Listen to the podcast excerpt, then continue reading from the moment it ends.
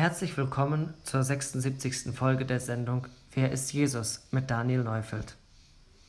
Heute beginnen wir mit der bedeutendsten Geschichte der Christenheit, die Auferstehung unseres Herrn Jesus Christus. Sie ist in zweifacher Hinsicht das tragende Element der christlichen Lehre. Das möchte ich in knappen Sätzen darlegen, bevor wir über die Ereignisse rund um die Auferstehung sprechen. Erstens. Die Auferstehung ist der Schlüsselmoment unserer Erlösung. Während Jesus, der Sohn Gottes, sich selbst für uns geopfert hat, zeigt der Vater mit der Auferweckung sein Einverständnis für diese Heilstat. Paulus, als er über Jesus schrieb, bringt es in dem Brief an die Christen in Rom so auf den Punkt. Ihn, der um unserer Übertretung willen dahingegeben und um unserer Rechtfertigung willen auferweckt worden ist. Römer Kapitel 4, Vers 25. Da Gott nun seinen Sohn auferweckt hat, zeigt dies, dass das stellvertretende Opfer für uns zählt. Zweitens, die Auferstehung ist unsere lebendige Hoffnung. Mit Hoffnung meinen wir nicht eine positive Vorahnung. Nein, es ist mehr. Auf Spanisch gibt es keinen Unterschied zwischen hoffen und warten. Beides heißt esperar. Beispiel, Sie stehen an der Bushaltestelle und warten auf den Bus. Oder ich sehe den Tod als unausweichliches Ereignis und hoffe auf die Auferstehung. In beiden Fällen würde der Spanier dasselbe Wort benutzen.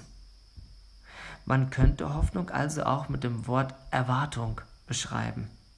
Es steht nicht zur Debatte, ob sie sich verwirklicht, sondern wann. Doch worauf gründet sich meine Hoffnung? Auf die Auferstehung Jesu. Wieder ein Zitat von Paulus. Wenn aber der Geist dessen, der Jesus aus den Toten auferweckt hat, in euch wohnt, so wird derselbe, der Christus aus den Toten auferweckt hat, auch eure sterblichen Leiber lebendig machen durch seinen Geist, der in euch wohnt. Römer Kapitel 8, Vers 11. Eines muss ich noch erwähnen. Die Auferstehung Jesu selbst wird uns nicht geschildert. Niemand ist bei diesem gewaltigen Moment dabei gewesen. Matthäus berichtet uns nur, was als erstes danach passierte. Und siehe, es geschah ein großes Erdbeben, denn ein Engel des Herrn stieg vom Himmel herab, trat herzu, wälzte den Stein von dem Eingang hinweg und setzte sich darauf. Sein Aussehen war wie der Blitz und sein Gewand weiß wie der Schnee. Vor seinem furchtbaren Anblick aber erbebten die Wächter und wurden wie tot. Matthäus Kapitel 28, die Verse 2 bis 4. Nun aber zu den Ereignissen rund um die Auferstehung, die uns der Apostel Johannes aufgeschrieben hat. Am ersten Tag der Woche aber kommt Maria Magdalena früh, als es noch finster war, zum Grab und sieht, dass der Stein von dem Grab hinweggenommen war. Da läuft sie und kommt zu Simon Petrus und zu dem anderen Jünger, den Jesus lieb hatte, und spricht zu ihnen, Sie haben den Herrn aus dem Grab genommen, und wir wissen nicht, wo sie ihn hingelegt haben. Maria Magdalena war mit den anderen Frauen zum Grab gegangen.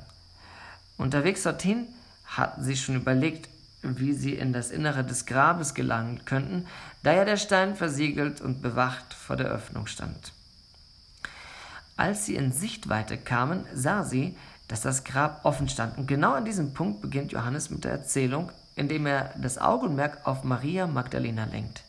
Sie drehte auf den Absatz um und verkündigte Petrus und Johannes, die sie wahrscheinlich aus dem Schlaf reißen musste, ihre Vermutung, als sei sie eine Tatsache. Johannes erzählt weiter, nun gingen Petrus und der andere Jünger hinaus und begaben sich zu dem Grab. Die beiden liefen aber miteinander, und der andere Jünger lief voraus, schneller als Petrus, und kam zuerst zum Grab. Und er beugte sich hinein und sah die leinenen Tücher daliegen, ging jedoch nicht hinein. Da kommt Simon Petrus, der ihm folgte, und geht in das Grab hinein und sieht die Tücher da liegen und das Schweißtuch, das auf seinem Haupt war, nicht bei den Tüchern liegen, sondern für sich zusammengewickelt an einem besonderen Ort. Beachten Sie den Schreibstil des Johannes. Er benutzt die Gegenwartsform. als würde sich diese Geschichte vor seinem geistigen Auge nochmals abspielen. Die Neugierde war sehr groß, so dass sie zu laufen anfingen und Johannes den Petrus abhängte. Und dafür war Petrus diesmal mutiger und traute sich ins Grab, um dort nach dem Rechten zu sehen. Es fiel ihnen auf, dass die Tücher liegen geblieben waren, und zwar ordentlich. Das hätte ihnen zu denken geben müssen, denn Diebe würden die Leiche nicht an Ort und Stelle auspacken.